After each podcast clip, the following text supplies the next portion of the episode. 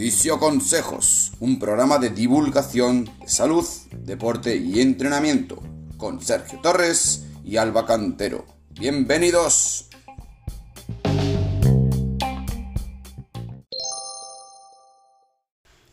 Muy buenos días amigos y amigas, ¿qué tal? Bienvenidos a un nuevo episodio de Fisioconsejos. Hoy os traemos un tema de súper, súper, súper actualidad que está en todos los dos medios de comunicación y hoy venimos a hablar de la parte que nos afecta, de la parte de la salud y es el tema de la COVID-19, las secuelas físicas y cómo tratarlas.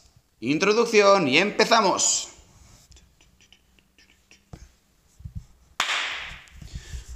Muy bien amigos, pues ya estamos aquí y antes de empezar y meternos en vereda, como siempre, vamos a presentar a nuestra compañera Alba. Buenos días Alba, ¿cómo estás? Buenos días Sergio, ¿qué tal? Bueno, hoy traemos un tema de súper, súper actualidad. Siempre traemos un tema de actualidad, pero hoy en especial más, ¿no Sergio? Pues sí, ya era hora de que habláramos de esto, llevamos ya unos cuantos meses y por fin nos hemos decidido a hablar de la COVID-19 y sus secuelas físicas. Y es que hay muchas personas que están afectadas por esta enfermedad, muchas personas que están sufriendo mucho y mucha incertidumbre acerca de qué les pasa y qué pueden hacer para mejorar su salud, porque realmente su salud se ha visto afectada no solo durante el proceso, pero sino después también, y de eso venimos a hablar. Así que lo primero, Alba, Cuéntanos un poquito, la COVID-19 cuando la coges tiene unas, unos síntomas leves, que todos conocemos, pero vamos a nombrarlos. Bueno, pues los síntomas leves que todos conocemos, ya sabéis, es la pérdida del gusto, del olfato, pues algún problema digestivo. La verdad es que todavía está por determinar, muchos síntomas están por ser asociados o no a esta enfermedad. De momento, hasta donde sabemos, eso viene siendo lo más típico, lo más leve. Bueno, pero lo bueno es que no afectan mucho al día a día y puedes seguir con tu vida, a pesar de tener síntomas. El problema es que cuando te afecta de una forma más severa, más grave, hay unos síntomas que ya sí que son preocupantes, eh, los síntomas agudos que te obligan a, a estar de baja. Alba, ¿Cuáles son esos síntomas ya más graves? Bueno, pues ahí ya entramos en la que la aparición de fiebre, una fiebre alta y sobre todo problemas respiratorios, que normalmente se manifiestan o dan la cara con la tos recurrente, seca, pero realmente lo que está sucediendo en tus vías respiratorias es lo realmente grave, que es lo que te va a llevar a la desaturación, es decir, a que tu nivel de oxígeno en sangre vaya disminuyendo. Y esta falta de oxigenación, esta falta de capacidad ventilatoria tiene una serie de consecuencias, ¿verdad? Exacto, porque digamos que el oxígeno son es el nutriente de todas nuestras células. Por lo tanto, si disminuye la capacidad que tenemos de llevarles oxígeno o nutrientes a nuestras células, lo que van a hacer es trabajar bastante peor. ¿Y eso qué se va a traducir más o menos? Pues que tu músculo va a trabajar peor, te vas a encontrar más fatigado, más cansado, tus órganos también van a, pues, a funcionar peor. Y eso es lo que te da realmente muchas veces ese cansancio, esa fatiga asociada a, esta enfermedad también, que mucha gente lo interpreta como esos dolores musculares, articulares, y encontrarse pues, pues como un trapillo durante varias semanas en cama. Y no estoy hablando de lo grave, grave, grave, grave, que es ya la gente que su nivel de oxígeno en sangre disminuye tal, tal porcentaje que necesita acudir a un hospital, ser ingresado y en los peores casos, pues eh, la UCI. Eso es. Pero ¿qué, pasa? Que una vez que se soluciona esta fase más aguda, que es también de duración indeterminada, muchas de esas personas se recuperan al 100%, pero hay otras muchas que no se recuperan al 100%. Salen de la UCI, salen del hospital, llegan a sus casas, pero tienen unas secuelas más o menos crónicas. Es decir, que son secuelas que una vez superado el virus, se quedan ahí y les afectan a su día a día, les afectan a su vida. Alba, ¿cuáles son estas secuelas las más comunes y cómo afectan al, al día a día de las personas? Pues tenemos, las secuelas vienen primero por la propia enfermedad, por, por, haber estado enfermo, como hablábamos, por llegar menos oxígeno, y también pues en los casos más graves simplemente por estar pues en el hospital o en la UCI intubado por esa falta de movilidad que tienes. Entonces tenemos como varios frentes eh, abiertos, por decirlo así. ¿En qué se va a traducir? Principalmente en una, cosa que se llama caquexia, que son como varios signos concentraditos, que es que perdemos masa muscular, pero claro, cuando estamos enfermos tampoco nos apetece comer eh, pues bueno, lo que deberíamos y necesitamos, tenemos más necesidades metabólicas para, luchar contra la enfermedad, pero no comemos como deberíamos. Por lo tanto, perdemos masa muscular eh, tenemos una fatiga más o menos crónica y tenemos una apatía, porque apatía es esa falta de, ganas de, hacer prácticamente nada y esa eh, cansancio, ¿no? Esa que me, que me, ahogo cuando voy a hacer eh, deporte o simplemente deporte, digo caminar un poquito. Sí, lo que viene siendo disnea de esfuerzo, sí. es decir, que vamos a hacer un esfuerzo y en dos pasos ya nos cuesta respirar. Y es un poco Exacto. frustrante porque no, no podemos hacer nada para mejorar, porque a poquito que hacemos ya sentimos esa fatiga y esa limitación. Eso es. Y además, muchas veces cuando parece que, que acabas la, la enfermedad, parece que ya vas a volver a estar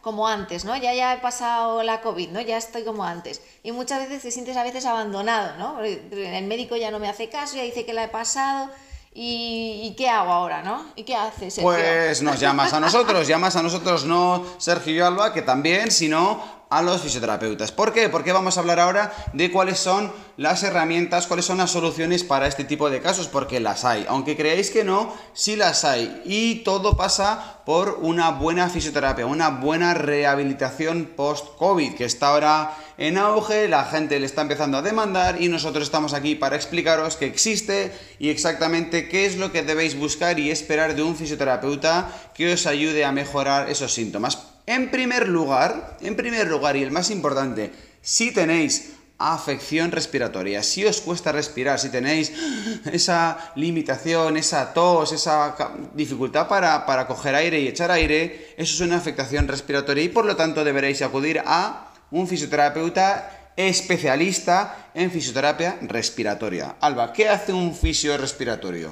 Bueno, pues prácticamente es lo que hace un fisioterapeuta normal, pero orientado a la, ventilación. Es decir, hace un tratamiento que puede ser manual o mediante alguna aparatología destinada a tu cavidad torácica y luego te va a mandar ejercicios para casa. Y todo eso lo que va a ayudar es a limpiar todas las vías y a que tú respires mejor, digamos a, a, despejar el camino. Eso es, de hecho, en la descripción de este vídeo os vamos a dejar un enlace de una clínica aquí en la zona del Corredor de Henares, especialistas en fisioterapia respiratoria, se llama fisiobronquial y tienen bastante buena reputación en este ámbito. Siempre ya sabéis que nosotros recomendamos la especialización. Como decía el otro, eh, zapatero a tus zapatos. Bien, ¿qué más pueden hacer los fisioterapeutas? Otro, otro fisioterapeuta especializado es la fisioterapia respiratoria, o, o sea, perdón, fisioterapia deportiva o traumatológica. Son fisioterapeutas expertos en la recuperación del movimiento y de la función. ¿Por qué? Por lo que hemos dicho, pacientes que han estado encamados mucho tiempo, que han perdido masa muscular, que han perdido movilidad articular, que están muy rígidos, que están débiles, que no tienen fuerza, que no tienen resistencia o que no tienen equilibrio, pues todas esas alteraciones causadas por mucho tiempo encamados o mucho tiempo eh, con bajo nivel de actividad física, se puede trabajar desde un proceso de rehabilitación o readaptación deportiva adaptado. Alba, exactamente, ¿qué hace un fisioterapeuta en este sentido? Pues en este caso va a ir orientado principalmente a pautar y controlar el ejercicio, que bien se puede hacer además mediante un pulsiosímetro, que es justo lo que te mide el control de oxígeno en sangre, para que bajo su supervisión tú vayas realizando los ejercicios que creen más óptimos en base a las, a las carencias que tengas en ese momento y va a poder ir controlando que tú te fatigues o no te fatigues o que la fatiga sea real, es decir, porque a veces tenemos sensación de fatiga pero nuestro oxígeno está bien. Y, eso es lo que hay que tener en cuenta. Si tenemos sensación de fatiga y nuestro oxígeno está mal, ahí es cuando vamos a poner o vamos a ir cambiando los, los límites del ejercicio. Principalmente este va a ser el papel, es acompañarte a recuperar tu actividad diaria e incluso a retornar a tu actividad deportiva de una manera segura. Y para ello te voy a recomendar una clínica de la cual nos han hablado súper bien, que se llama Physio and Therapy. expertos Me en han contado, ¿eh? fisioterapia deportiva. Ese es nuestro trabajo. Bien, pero hay una cosa que es importante que sepáis también si estáis eh, con secuelas de COVID y es que debéis contemplar un trabajo multidisciplinar. Es decir, vosotros tenéis una serie de problemas de salud que abarcan diferentes especialidades. Entonces, los profesionales que os cuiden, los profesionales que os atiendan, deben trabajar en equipo porque es importante que el fisioterapeuta que trabaja la respiración contigo se ponga en contacto con el fisioterapeuta que va a hacer la rehabilitación física para que juntos decidan qué cosas, qué ejercicios, qué terapias pueden ser eh, se pueden compaginar e igualmente ellos deberían ir de la mano de vuestro médico que es el que supervisa esa patología, vuestra medicación y todo. Un trabajo multidisciplinar es fundamental en estos casos, incluso con el nutricionista para que os lleve una buena alimentación que es clave a la hora de reponer los nutrientes, las proteínas o eh, los componentes que generan masa muscular. ¿Lo he explicado bien? Perfectamente. Bueno, pues es momento. Hasta aquí el programa. Ha sido sencillo, fácil. Vamos ahora a nuestra sección favorita que es los 5 fisioconsejos para que os quede muy clarito qué debéis hacer y qué debéis tener en cuenta si estáis en esta situación. El fisioconsejo número 1. No te rindas, no te sientas abandonado en este proceso ya eh, post-convalecencia, ¿no? De convalecencia, que siempre vas a tener solución. Es decir, a través de un trabajo tuyo y de la mano de un profesional vas a conseguir recuperar la vida que tenías antes.